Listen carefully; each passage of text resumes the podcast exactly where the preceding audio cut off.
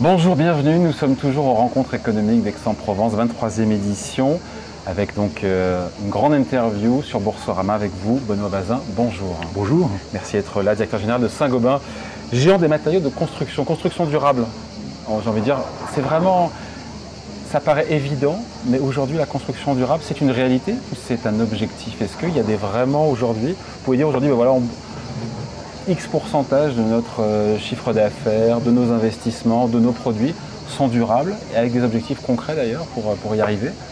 Aujourd'hui, 75% de notre chiffre d'affaires a un impact positif sur la construction durable. Et d'ailleurs, pour nous, c'est deux choses. C'est à la fois le respect de l'environnement, baisse des émissions de CO2, préservation des ressources naturelles, mais c'est aussi le confort et le bien-être de la population dans les bâtiments ou des usagers dans des bâtiments publics. Donc ce sont deux choses pour nous. Et ça représente effectivement les trois quarts de notre chiffre d'affaires. Et en investissement chaque année. pour, Alors, en euh, investissement, nous avons euh, sur ces trois quarts de notre chiffre d'affaires des investissements pour ajouter des capacités, pour faire de la recherche et développement. Donc c'est l'essentiel de nos investissements. Et d'ailleurs, si je prends par exemple nos quatre priorités de recherche et développement, toutes les quatre sont tirées par ce qu'on dit la sustainability. C'est la baisse de la teneur en carbone de nos procédés. C'est deuxièmement des nouveaux modes constructifs plus légers, plus frugaux en matériaux. C'est troisièmement l'économie circulaire, comment réincorporer des matériaux recyclés. Et quatre, c'est des nouveaux matériaux sur des nouvelles applications pour décarboner le véhicule électrique, la batterie électrique ou ce genre de choses. Donc nos quatre priorités, toutes les quatre, sont sur la sustainability. Ça vous aligne sur euh, un objectif carbone à quel, euh, à quel horizon? Nous avons pris l'engagement d'être neutre en carbone en 2050. Ouais. Et en fait, nous y travaillons depuis plusieurs années, puisque depuis 2016, nous avons un prix interne du carbone pour nos projets d'investissement et de recherche et développement. Et nous avons baissé de 27% nos émissions de CO2, scope 1 et 2, entre 2017 et 2022. Et comme nous avons grossi le chiffre d'affaires en, en même temps, dans 1 euro de chiffre d'affaires de Saint-Gobain en 2022, il y a 42% de CO2 en moins qu'il y a 5 ans. Donc nous sommes sur la trajectoire, nous avançons et nous avons fait l'an dernier des premières mondiales de production zéro carbone de verre plat, zéro carbone de plaques de plate et nous avons lancé en Norvège il y a deux mois maintenant la première usine au monde zéro carbone de plaques de plate. Et quand est-ce que sera tout ça Quand tout ça sera à l'échelle? Parce qu'effectivement, il faut bien le lancer. À quel moment c'est devenu quelque chose d'industrialisé et, de- et à grande échelle? Alors effectivement tout le sujet maintenant c'est de passer à l'échelle sur 75 pays et euh, 365 jours par an. Alors je pense que ça va prendre euh, à peu près 10 ans en Europe pour avoir une proportion plus forte de produits véritablement décarbonés. Par exemple notre offre bas carbone de vitrage, Orae, on vient de la lancer il y a un peu moins d'un an en France.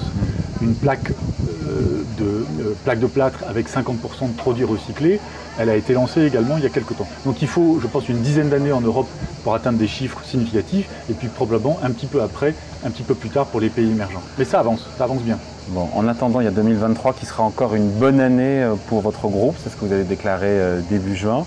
Euh, donc on entend parler d'un ralentissement économique un, un- un peu partout, plus en Europe qu'aux États-Unis. Ça ne vous concerne pas Et d'ailleurs, c'est peut-être ça aussi votre œuvre, votre, euh, votre ambition d'avoir un Saint-Gobain qui soit euh, moins sensible au cycle économique. C'était ça l'objectif aussi de la feuille de route? Bah, Nous avons construit effectivement avec la très forte transformation de Saint-Gobain des quatre dernières années un Saint-Gobain plus résilient. Nous ne sommes pas immunisés du cycle économique, mais un Saint-Gobain beaucoup plus résilient. Qu'est-ce qui s'est passé? C'est qu'on a changé l'exposition géographique du groupe. Il y a 5 ans, nous avions plus de 60% de nos résultats en Europe. L'an dernier, c'était 62% entre l'Amérique du Nord, l'Asie et les pays émergents. Donc on a fait vraiment une évolution de la bascule géographique. On a également bougé un tiers du Et périmètre comment du ça vous rend plus résilient? Parce que plus diversifié? Parce que plus diversifié, exposé à des cycles économiques différents. Mais plus marqué, souvent les cycles économiques aux États-Unis sont plus marqués, non? Les cycles sont plus marqués mais rebondissent plus vite. Ouais. Donc par exemple, on est en train de redémarrer déjà sur la construction neuve aux États-Unis. Les statistiques du mois de mai étaient meilleures que celles du mois d'avril. Donc en soi, ça permet de profiter des cycles de façon un peu différente. Donc oui, nous avons un Saint-Gobain qui est plus résilient et c'est ce qui nous a permis d'ailleurs de monter la marge sur les deux dernières années, 10,2% de résultats d'exploitation en 2021, 10,4% en 2022 et nous avons annoncé une marge à deux chiffres sur le premier semestre lors de notre dernière Assemblée Générale. Donc je suis confiant que Saint-Gobain va bien. Même autant- si, on- oui, bah pour autant, c'est Voilà. pour autant qui m'intéresse. Quand on, quand on entend parler de récession en Allemagne, qu'on- une récession qu'on attend toujours aux États-Unis, qu'on ne voit pas, on ne la voit pas la récession aux États-Unis. Vous l'avez pas du tout. Vous avez renforcé vos positions en Amérique du Nord récemment. Oui, nous avons fait des très beaux mouvements en Amérique du Nord, nous avons dépensé 6 milliards de dollars sur les 4 dernières années, et spécifiquement sur le Canada, qui est Ouais, un pays important. un milliard nous de avons, dollars. Voilà, doublé Ouais. notre présence au Canada sur les, les deux dernières années. Mais effectivement, on a une baisse sur la construction neuve, parce qu'elle souffre de l'inflation qui pousse les banques centrales à monter les taux Mm. et donc à réduire l'accessibilité en financement. La construction neuve, pour nous, c'est alors 20%. Ouais, c'est c'est ça. 20% de notre chiffre d'affaires. Donc là, vous souffrez, entre guillemets, c'est sur 20% de votre chiffre Voilà, d'affaires. donc là on a des baisses de volume et c'est pour ça que d'ailleurs ah bah, ce sont des baisses de volume soit à un chiffre, soit à deux chiffres selon les pays. Et c'est pour ça que notre guidance, notre environnement macroéconomique tel que nous l'avons défini pour l'année, c'est une baisse de volume à un chiffre. Donc ça n'est pas une hausse de volume d'activité, c'est une baisse de volume, mais le Saint-Gobain nouveau, plus résilient d'aujourd'hui, arrive à délivrer des bonnes marges malgré des baisses de volume. C'est ça la différence. En volume et pas en valeur. Parce qu'il y a le volume et la valeur. Il y a tout le sujet de savoir comment vous avez pu faire passer, encore une fois, les hausses euh, de tarifs dans vos prix. C'est moins un sujet aujourd'hui d'ailleurs, ça. Euh, La hausse, euh, les hausses de, de coûts des intrants. Oui, parce qu'on était sur euh, Parce que l'énergie est retombée, les, mati- Voilà. les matières premières aussi. Je, on peut plus arrêter, faut arrêter de nous dire qu'il y a de l'inflation, alors qu'aujourd'hui il y en a quand même beaucoup moins. Sur... Il y a moins d'inflation, il reste de l'inflation. Nous nous avons guidé sur environ 800 millions d'euros d'inflation énergie matières premières cette année. On actualisera tout ça avec le Ouais. marché à la fin de- du mois de juillet pour être très précis. Nous avions eu 5 milliards entre l'été 2020 T1 et fin 2022. Ouais, donc le Donc pic on voit euh, que le pic de l'inflation est plutôt derrière nous, mais il faut continuer. Elle est où l'inflation aujourd'hui? Elle est plus sur l'énergie, elle est plus sur. Elle euh, peut être si sur l'énergie, parce que nous avons encore euh, certains pays ou euh, certains sujets d'énergie qui peuvent être plus chers qu'il y a quelque temps. Le gaz est encore euh, en cours spot à 30, 40 euros. Oui, mais on qu'il était à était à 15 ou 20. Ça c'était avant 2018. Voilà, tout à fait. En 2019, On était à 300 il y a un an. Il est à 300. Donc heureusement, les groupes industriels précautionneux comme Saint-Gobain s'étaient couverts avec Ouais. des achats à terme, mais on a encore des sujets d'énergie et de matières premières. Donc il faut rester très vigilant et c'est pour ça que notre organisation par pays, c'est ça qui a rendu aussi Saint-Gobain plus résilient, c'est qu'une organisation par pays, puisque nous sommes sur les marchés locaux de la construction avec des directeurs, directrices Ouais. généraux de pays dans leur pays. Ça c'est le vrai changement. Ça c'est le vrai C'est un vrai changement culturel très très important. Qui a produit ces résultats, le fait d'avoir dans chaque pays, euh, pas régionalisé, mais d'avoir des entités qui sont dirigées par des locaux par des et- et, locaux. des natifs de leur pays. Donc ils le connaissent très bien. Ils connaissent l'écosystème, ils connaissent comment accompagner leurs clients, comment également motiver leurs équipes. Donc on a une Polonaise en Pologne, un Argentin en Argentine, un Américain aux États-Unis, un Mexicain au Mexique, un Allemand en Allemagne. Ça, ça a été très puissant et c'est ce qui a permis de doubler le résultat net par action de Saint-Gobain en 4 ans, de tripler le free cash flow. Et je suis confiant que Saint-Gobain, le nouveau Saint-Gobain, est plus résilient. Bon. Et euh, encore une fois, sur les, les zones géographiques hors construction ou avec la construction, euh, qui freinent le plus ou qui sont plus résilientes, là, en spontané, j'ai envie de dire. En spontané, nous avons l'Europe du Nord, la Suède, l'Allemagne, qui effectivement souffrent parce Ouais. qu'elles sont plus exposées, par exemple dans la construction, à des taux variables, des taux de financement variables, donc elles prennent tout de suite et de plein fouet la hausse des taux. Par ailleurs, euh, les États-Unis, comme je l'ai dit, ont un petit peu baissé, mais sont en train de se stabiliser et je pense vont rebondir assez vite.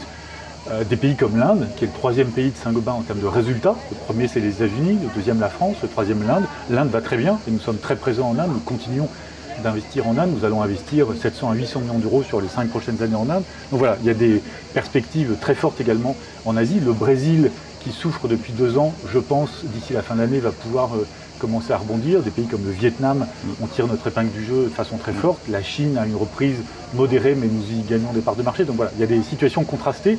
Et la force de Saint-Gobain, c'est par pays. Alors, on profite des opportunités, on tire notre épingle du jeu. donc, très confiant, rapidement. donc confiant malgré l'environnement qui est quand même très compliqué. Oui, confiant sur l'année 2023 et puis confiant, et c'est presque le plus important, sur les perspectives à très long terme de Saint-Gobain parce que la décarbonation du bâtiment, c'est 30 ans d'efforts pour atteindre la neutralité Mm. carbone en 2050.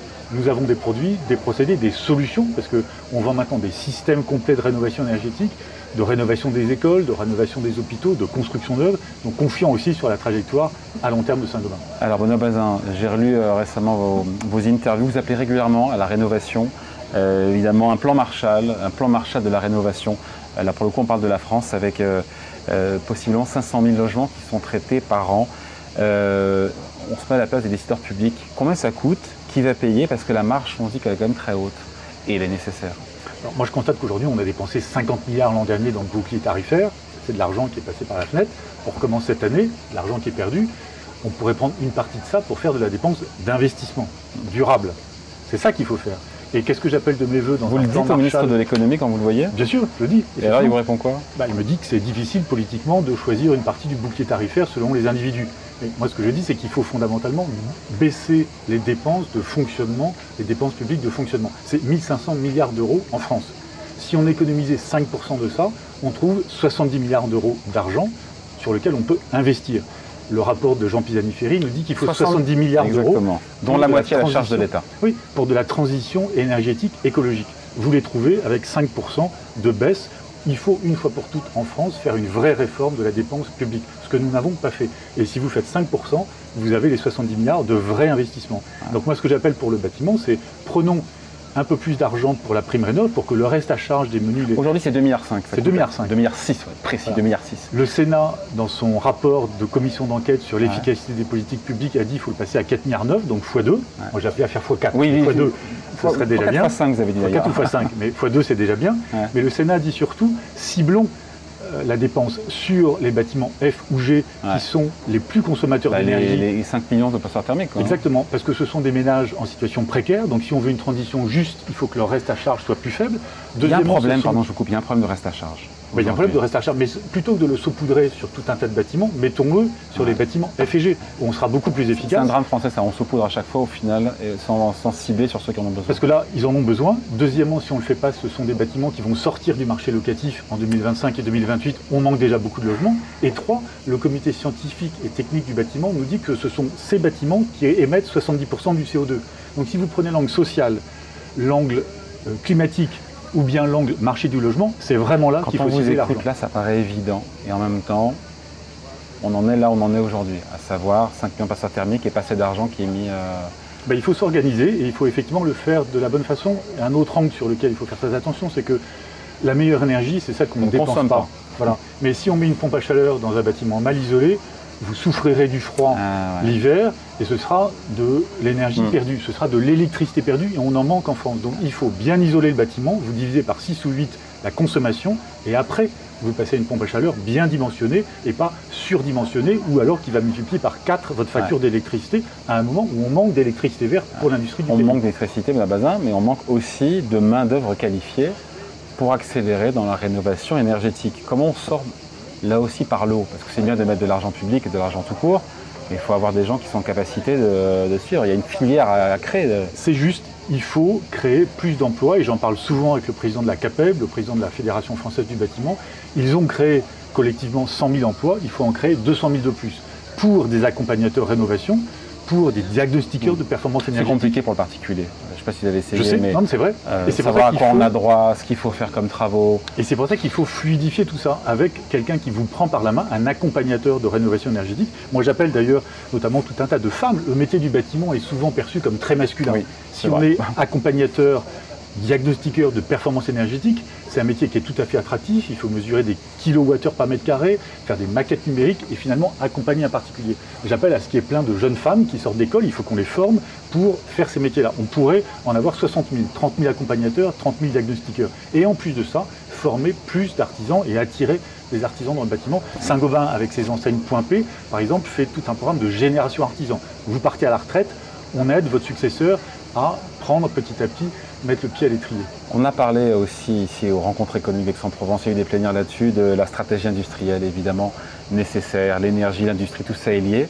Et en même temps, je me dis, mais euh, il y a ce Inflation Reduction Act de Joe Biden, toutes ces dizaines, centaines de milliards d'euros de subventions.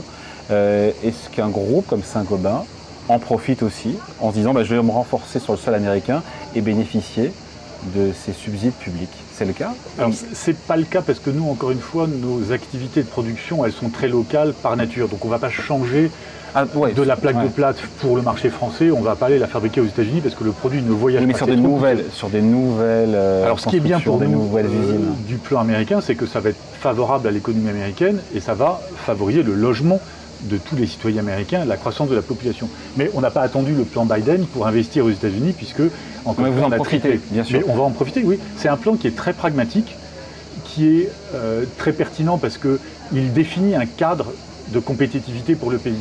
Donc moi j'appelle à ce qu'en Europe, on ait un cadre compétitif, de l'énergie décarbonée accessible, pas chère, de l'éducation. Il y avait un plan très important sur l'éducation dans les sciences et les mathématiques aux États-Unis. Il faut ça pour l'industrie en Europe. Il faut également de la mobilité, des ports, des autoroutes, des aéroports. il, faut, il faut, vous avez raison, mais encore une fois, quand on voit les moyens, la débauche de moyens, est-ce que le compte y est sur la réponse à la fois française et européenne en matière de stratégie industrielle quand on voit le rouleau compresseur américain? Mais je pense qu'il ne faut pas se tromper. C'est-à-dire qu'en Europe ou en France, on a souvent tendance à vouloir viser la subvention pour dire j'ai choisi la bonne industrie, j'ai choisi la bonne technologie à votre place et voilà l'argent. Ce n'est pas du tout ce que font les Américains.